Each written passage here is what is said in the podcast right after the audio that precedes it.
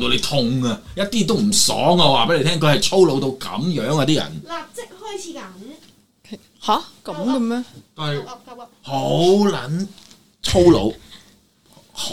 鬼巴辣！我話俾你聽，我喺酒店行出嚟，有條醉酒佬，唔知道我係其外國人。係入發酒店就執住我個衫喺度，唔知哔哩吧啦，唔知講乜。嚇跟住酒店嗰個開門嗰個門童呢，即係知道我係遊客，亦都係佢哋嗯係嘅客啊，即刻衝出嚟，拱低個醉酒佬，個門同拱低個拱醉低酒佬個醉酒佬，即係佢哋係已經係處理咗好多呢啲事，即係係已經係一黐撚啲線一啲佢哋做經慣常做發熟生嘅嘅事啊，係咪啊？跟住就喺度喺度捲喎喺個地下度，我都唔知幾多謝個門童啊，幫我解圍，打佢又唔係，唔打佢又唔係，係咪俾先貼士啊無啦啦喺喺個喺個酒店門口就俾個醉酒佬搞。哦、但我話俾你聽，我喺嗰度五日，我遇到呢啲事大約三次到啦。係咪鬼揞眼俾人點？你唔係，因為佢哋個個日，佢哋個個都係醉酒佬啊。因為嗰啲咁凍嘅地方嘅佢人好多咧，人佢哋係飲哦飲酒嚟取暖咧，飲到個個醉忽忽啊！你明唔 明啊？啊忽忽地咁樣嘅，好似即係對於我嚟講，俄羅斯都嗰個係地咁方我係勁唔中意嘅，係好粗魯，好好好野蠻。嗯，啊，好似我啲咁温文爾雅嘅人去到係生存唔到。 好差咯可圈可點啊！呢句真係多謝 晒。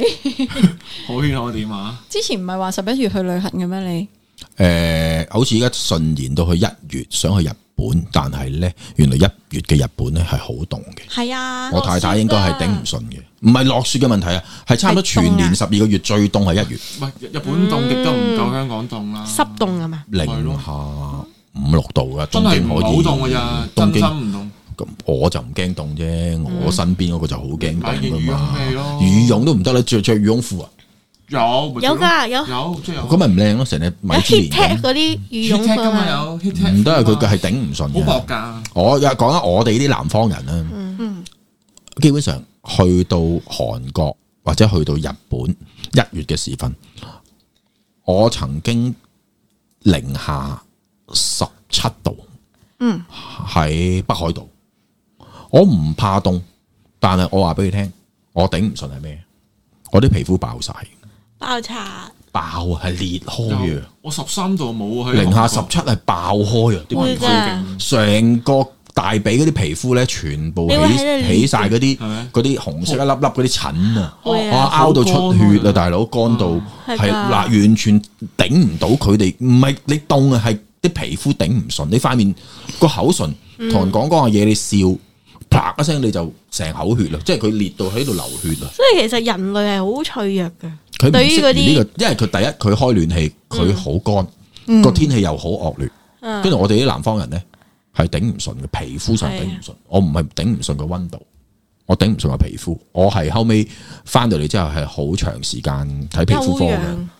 睇皮係啊膚科係啊，因為對腳爛晒個大髀嗰嗯啲、小腿嗰啲，哦係啊。我所以我依家係你叫我去到零下十幾嗰啲咧，我唔睬你啊。即係零下四五咧 OK，零下十幾我頂唔順。咦哎嗱，我去韓國零下十度，我覺妖得唔大挑戰。即即係唔夠你同凍我咯。嘅皮膚唔同咯，我乾性皮膚，你油性皮哦唔係我膚咁咪分咁咪已經哦係，我係我本身油性你嘅，韓國啊，你行去一間餐廳都有暖氣啦。唔係我食咗雪糕喺條街唔度係，韓國啲人咪成日流鼻血嘅，我都去到韓係國咯我都流鼻血，係啊係咯會啊，即係咩？我我流鼻血㗎。你嗰個我鼻膜太乾啦，你唔濕我潤下啊，次試下咯。真心流鼻血啊啦你。去山東嗰啲地方啊，嗰啲全部都係雪咁樣，冇商場冇城。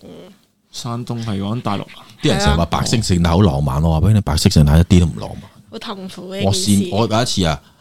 去倒數十月三十一號喺北海道，嗯，咁我由由我個面，我食完拉麵去嗰個鐘樓嗰度咧，個距離可能係講緊十分鐘，但係我因為橫好大雪，我係過咗時，我都未到嗰個鐘樓就已經聽到人咧，啲人喺度歡呼啦。係啊，因為我預計唔到原來要行咁耐，因為嗯好跣。我仲我話俾你聽，喺個地下度跣咗兩鑊，嗰啲玻璃冰 咧，即係啲人踩到透明嗰啲咧，係玻璃冰唰一聲你就跣喺度噶啦，已經冇錯成隻元寶咁戴喺度啊！大你佬，要我着哋嗰啲啲釘我哋鞋唔啊噶，慣噶，嗰啲日本妹好勁，好似踩好啦咁，佢 即係你只腳咧唔會咁樣搭起啊！你明唔明啊？佢係兩隻腳永遠都係咁樣行，你明唔明我講咩？咁樣咁樣行，呢啲扮鬼一流啊！嗰條 O 字腳腳就係咁樣用，佢 O 字腳，因為佢跪得多啫。真係咩？佢個文化係跪啊嘛係，佢跪到好咬難拎做啊住係啊腳，叫叫到兩掉邊到兩邊彎啊彎咗啊嘛，係啊土下座因為成日跪，飲茶又好，見長輩都要跪嘅。所以诶，唔好娶日本妹做老婆。嘢唔啊！係都唔你係你嫌佢嘅， O 字腳，唔係咁你可以揀啲唔係 O 字腳噶嘛。乜乸嘢啊？又話佢哋成日怪，絕大部分都 O 字腳嘅，係咯尤其是啲係啊，嗯比較落後啲嘅城市，你東京係少啲啊。嗯如果你話嗰啲鄉下地方好多都係 O 字腳嘅，都係跪喺度，小子屋企嗰啲其實係錯 晒，因為細路仔啲龜好遠啊嘛，你叫下叫下，同埋香港人都有 O 字腳嘅，以前有㗎好多嘅，你知唔知點係解？咩？哇啲嗰老人家好中意孭個細路仔喺後邊咧，啊嗰個孭嗰個動作，佢咪鉗住你條腰嘅，真咪係鉗到會彎嘅咯。咩？係因啊為我以前婆婆都成日孭我，都唔係好覺。仲有個另一個你說隻腳法短㗎。啫，冇叫到啫 哇。仲有另一個说法㗎，話個小朋友咧骨都未生硬咧，就俾個學行車去行咁樣，行得多就兩樣我 O，都有做喎，就 O 得快啲，兩樣我都有做。太早學行。嗯師傅啊，你之前咧未有講過你想去試下呢個南美嘅死藤水嘅，係即係係一啲巫術嘅嘢嚟噶嘛，當地唔係佢係嗰啲叫做咩？殺滿阿薩滿啦。殺滿咁咧，我想話我喺嗯非最洲原，始巫術，我喺非洲咧，佢哋啲巫醫咧，其實都好乸原始，但係佢哋唔叫薩滿啦，我唔知叫咩，因為嗰陣時去到嘅時候有見過。咁咧，誒、嗯呢、個好似連國家地理雜誌都有講過嘅，佢嗰度啲巫醫咧，好中意捉啲白色嘅人㗎。佢哋覺得白色嘅人，白色，白色嗯，你就算黑人患咗白色都好，你都會成身白色。 M J 咪係咯，M J 話自己白色啊嘛，明明一個黑哦人變咗白人啊嘛係啦嗯咁咧，佢哋咧捉嗰啲白色嘅人係咩咧？因為咁你知佢哋本身個種族就係黑皮膚噶嘛，係佢覺得咧嗰啲咧係受神助咒嘅人，唔應該存在喺度。咁而佢哋身體上因為有神嘅一個神跡落去，咁所以咧佢哋嘅皮膚啊、骨啊、肉啊，都係會可以有入藥用途嘅。咁咧嗰陣時咧，誒、同我傾偈嗰個當地人咧就話：哦、你知唔知呢度啲巫醫咧係會走去獵殺白色嘅人？佢話所以咧，誒、如果嗰啲土民啦生咗 B B 出嚟係有白色呢個病咧，咁誒、有一啲部落咧會直接將個 B B 咧奉獻俾個巫醫嘅。咁啊，有一啲就會好好保護佢啦，因為我知道而家非洲都有啲機構，因為知佢哋非洲有咁嘅傳統，就會係有啲機構專係出嚟就係保護呢啲白色嘅人啦。師傅，我想知，其實呢一啲即係咁無稽嘅嘢，我哋宗教入邊有冇啲類似，又係啲解釋唔到，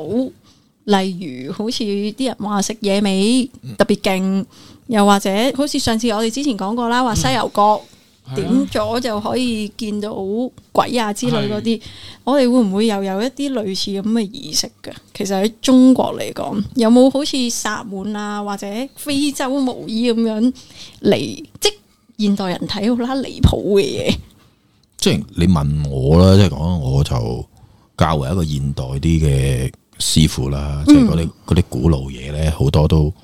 啊，第一失傳咗啦，第二都唔想學啦，吓啊嗰啲古靈精怪嘢。咁但係真係有嘅。有噶，咁譬如好簡單啦，啲人話誒寫符咧，嗯，啊，佢哋中意用公雞血嘅，係公雞血嘅。其實以前咧，我哋依家唔係我寫嗰啲符紅色噶嘛，其實我哋依家我寫嘅符嘅紅色係咩嚟嘅咧？朱砂咯，唔係咩？啊，朱砂佔好少部分，好少好少，哇因為雜居佢嘛朱砂係重金屬嚟嘅，係唉，我佔好少嘅啫。咁其實係醃紅雞蛋嘅食用染料。嗯放落一個燒酒入邊啊，咁啊將佢嗰支燒酒變咗紅色，咁啊然後加好少好少嘅朱砂落去，因為行法一定要用朱砂嘅嗯，啊嚟代替雞血啊，哦甚至乎啊代替狗血，有啲人會用啊係黑狗血啊黑，狗一血狗血咯，係啊，嗯因為佢哋用覺得一個符咒咧，一個血咒咧先至力量大噶嘛。要有生命喺度咁啊，但係我哋與時並進啊嘛，即係冇理由真係走去劏只雞啊，或者成本都啊，好甚高至乎诶殺只黑狗啊。 咁但我話俾你啊聽，真嘅，係我見過有啲長輩嘅師傅嗯走咗噶啦，八九十歲走咗噶啦，嗯佢哋點樣行法咧？點樣幫人開壇咧？點樣幫人開神像？嗯，佢哋點玩啊？點珠即係點滴血落去，咬字，佢哋係黐線到咧，嗯即係喺我心目中係好恐怖嘅嘢嚟嘅。我到今日都做唔到。佢哋係攞一個你哋去飲茶嘅嗰啲嗰個杯愛嚟瓷你杯嗯纏住，即係愛嚟盛住啲點心嗰個，通常有一個白色嘅碗、白色嘅匙羹，吓咬對筷子咁樣嘅。嗯係啊平時佢係將嗰個碗仔，嗰、個碗仔咬爛佢，咬咔一聲，爛佢，咔一聲，攞把攞棚牙洗爛佢，唔唔係坑爛佢。係坑，係攞棚牙咬爛，因為佢嗱真嘅，我親眼見過。當你施工嚟嘅時候，你嘅力量啊係可以大好多嘅。係佢係將嗰個食飯碗，即係好細只啦，冇細個食飯碗嗰只碗，擺落個口度，哐咁啊，將嗰個眼嗯嗰、個碗就一分為二嘅，即係唔可以為三分一咁大啦，個口唔會好大啊，大佬係咪係？啊，斷開咗啦個碗，攞落佢嘅牙力去噬斷佢，然後跟住攞條脷去舐嗰只嗰只斷開咗嘅碗嗰個脷口嗰個位。我有我有見過，我屋企奶人到奶到奶到成隻碗都係佢條脷啲血 Oh, 哦 shit，啊！跟住就攞嗰碗血去開光，啊寫落個神像個額頭度、眼睛度啊，或者神壇嗰塊板嗰度，其實有個符咒喺上邊嘅，係係攞呢啲血去寫嗰個符咒上去。個力大幾 多咧？佢就話力咁嘅力量係最大嘅啊！咁但係當然啦，我哋而家現代咗啦，都係攞頭先我講嘅燒酒、朱砂、啊紅雞蛋嘅葉嗰、個嗰、個嗰、個色素來寫啦。但係真係唔係好耐之前啦，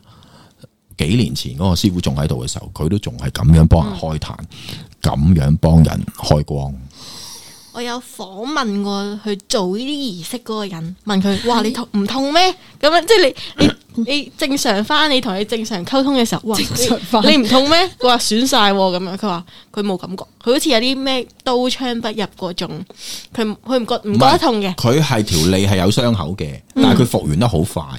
我唔知點解係出奇地復原得快。真係咩？唔係呢啲講真，唔好話碗戒啦，我隻牙咬一咬，我都即刻生俾飛枝生過飛枝幾兩星期啊啦。咩？以前嗰代人係好中意做呢啲嘢㗎，去挑傳戰統個個個自己身體嘅嘅肉體極限㗎。 譬如好簡單，喺自己個面度最其實個面咧冇乜神經嘅，同埋血管都少嘅。佢可以攞一支嘅類似針嗰 啲，啊我哋嗰啲織冷衫嗰啲針咧，但係當然利口啲、幼啲 咯，可以由左面穿去右面，喺度啊喺度穿下穿下咁樣。非洲都有呢啲啊，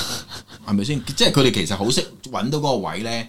小血管同埋小神經嗰個位咁樣穿過嚟，啊咁就穿住，咁就覺得自己係一個神明嘅保佑、神明嘅力量咁樣嘅，好多噶。我以前細個嗰我我好細個嘅時候，嗰啲神功師傅係攞把刀去戒你嘅，攞把菜刀去戒自己條脷，戒到成口血㗎。成單嘢咧，我覺得茅山咧 就係啲師傅好中意自殘，所以咧啲人覺得好好旁門左道。嗯我覺得係嗰啲世人就係需要你證明你要 work 嘅咁樣，唔係就顯現到有咁多出嚟啊！佛教啊、誒、天主啊、基督嗰啲，佢哋都有啲苦行僧嘅。佢苦行僧係用自己，即係可能唔食嘢啊燃燒自己嘅生命唔食嘢啊係啦咁樣燃燒自己生命。耶穌都係釘十字架咁樣類似冇錯道理喂，。你知唔知依家其實有啲人啊，逢親誒復活節啦，啲人係最虔誠嘅基督徒係孭住個十字架上翻跟翻耶穌行嗰條路噶，有啲人係癲到真係攞口釘釘住自己手，有冇人去《西遊記》行呢啲係宗教狂熱者嚟嘅喎。你知唔知聖傷啊？咩叫聖傷？你自己睇睇打哦係啊我 YouTube 我度，知啊有啲人係癲到點啊？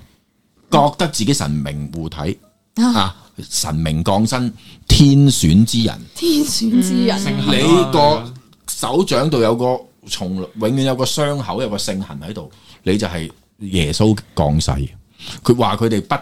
跟住咧，科學解釋就係話佢哋覺得自己天選之人，跟住瞓着嘅時候冇意識狀態之下咧，係佢去插自己嘅手，插到爛晒，跟住朝頭早起身，哦呀，我個有個個個傷口仲流緊血啊！覺得自己係耶穌係耶咯穌，跟住攞嗰個性嗰個性行咧去幫人去醫病啊、驅邪咁樣嘅。但係當嗰啲人夜晚攞個 cam cam 住佢嘅時候咧，佢係夜晚度就不自覺咁擦擦爛自己嘅手啊，好多時都係咁嘅。譬如有啲有啲聖母像咧，巴西咧會流眼淚嘅啲聖母像，係咯馬顯靈啊咁樣。哦，咁係咩嚟後尾跟住攞去化驗咧，話嗰啲係雞油嚟嘅。噶？雞雞油邊個搽落去頂咁當然可能真係有啲係啊顯靈啦，嗯咁、但係好多時係好多人係做一啲嘢去等人哋去去我呢間教堂或者去我呢間廟度、嗯啊啊好勁噶，因為有呢啲咁嘅神蹟啊咁樣咯。所以呢啲廟咧，譬如好簡單，香港咧，你知唔知香港都有廟咧係有金身噶？誒，呃好似有聽過，即但係係有唔記得邊間。有個僧人喺嗰間廟度圓寂嘅，嗯圓寂嗯然後嗰個屍體冇腐化嘅，係然後跟住啲人咧就攞啲金箔咧黐下黐下黐落咁去黐住佢條鹹魚。係就啊當咗係嗰間廟嘅嘅歷史文物嚟噶咯喎，化石啦，咁樣可以講啊歷史文物啦，嗯咁樣 噶邊度啊？香港喺誒萬佛寺再上啲嗰度有，即哦係萬佛寺嗰個真係山山嗰個啊萬佛寺係山腰嗰個嗯嗰個咧再高啲，嗰度咧有個金身嘅，哦，係咩？係有個嗰度絕對有。好似赤柱都有嘅，我記冇記錯都好話大力嘅赤柱我唔敢 confirm，沙田就肯定有。咁但係你知唔知其實誒嗰、呃個 Discovery 嗯都講過一個金身點樣成形嘅？係咩？有啊，佢有一集講過嘅，我睇得如痴如醉嘅。嗰陣係時我心諗，係不過我唔會做。你知唔知佢哋點啊？